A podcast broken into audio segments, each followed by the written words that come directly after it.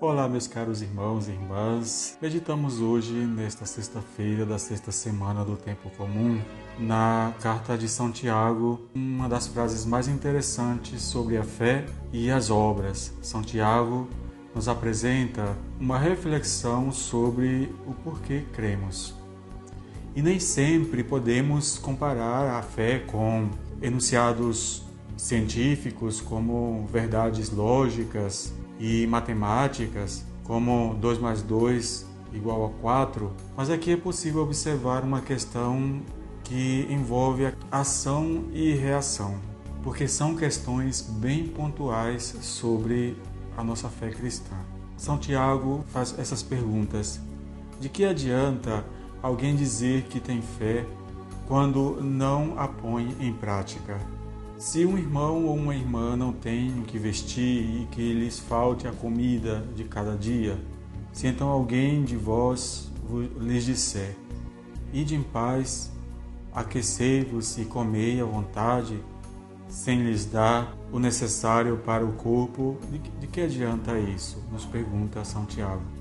Assim também a fé, se não se traduz em obras, por si só é morta e ele vai questionando bastante sobre esse tema. Tu tens a fé e eu tenho a prática.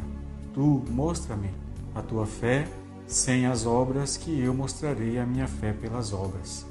No Evangelho seguimos essa mesma lógica como um desafio, porque não adianta ser cristão e pregar uma vida tranquila e fácil, ignorando o problema do outro, como se o seu problema fosse só apenas dele, e por isso vamos vivendo num cristianismo de lindas palavras, de lindas melodias e canções que nos fazem meditar de olhos, de olhos fechados, e enquanto o outro vai sendo destruído pela miséria, pelo sofrimento, não estamos dispostos a enfrentar a realidade ao nosso redor.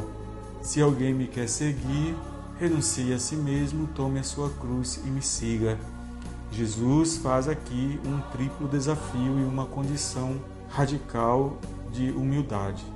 Negar a si mesmo é o primeiro desafio e sua implicação é gerar relacionamentos humanos verdadeiros e saudáveis, porque às vezes é preciso perder a razão para que a vida siga adiante. É um convite para viver além do ego, que desumaniza. Carregar a cruz é o segundo desafio e supõe um convite para assumir a vida com um significado mais profundo, reconhecer que ao nosso redor existem cruzes mais dolorosas do que a nossa, o que implica em encarnar-se solidariamente na vida dos pobres e das vítimas que lutam para que se faça justiça onde degrada e mutila a dignidade. Segui-lo é um terceiro desafio.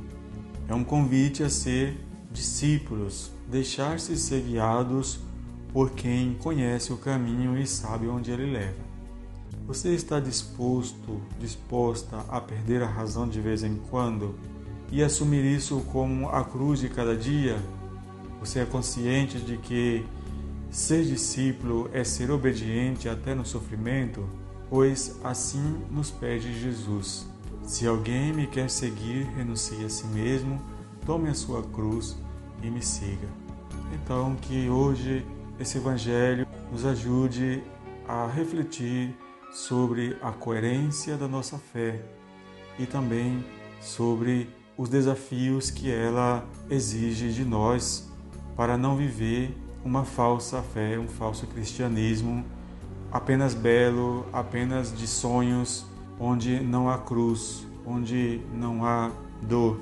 É bom lembrar que a cruz não tem o seu valor pelo ouro e pela prata que lhe dão brilho, mas pelo sangue que foi derramado nela, o sangue de Cristo. Que Deus abençoe a todos, em nome do Pai, do Filho e do Espírito Santo. Amém.